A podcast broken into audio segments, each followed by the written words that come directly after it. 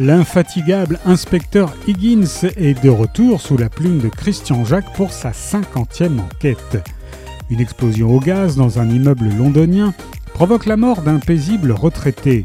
Plusieurs problèmes. L'immeuble n'était pas desservi par le gaz et le retraité était en réalité un redoutable parrain de la mafia caché là depuis longtemps.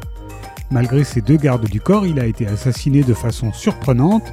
On l'a transpercé avec une corne de narval aiguisée. Sur les films de vidéosurveillance figure une suspecte, une très jolie femme que l'on voit entrer dans l'immeuble.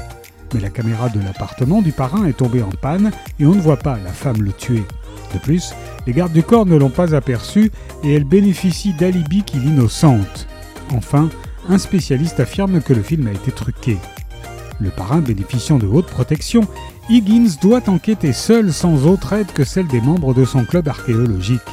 Peu à peu, il identifie les membres d'un gang mafieux formant une dangereuse association de malfaiteurs.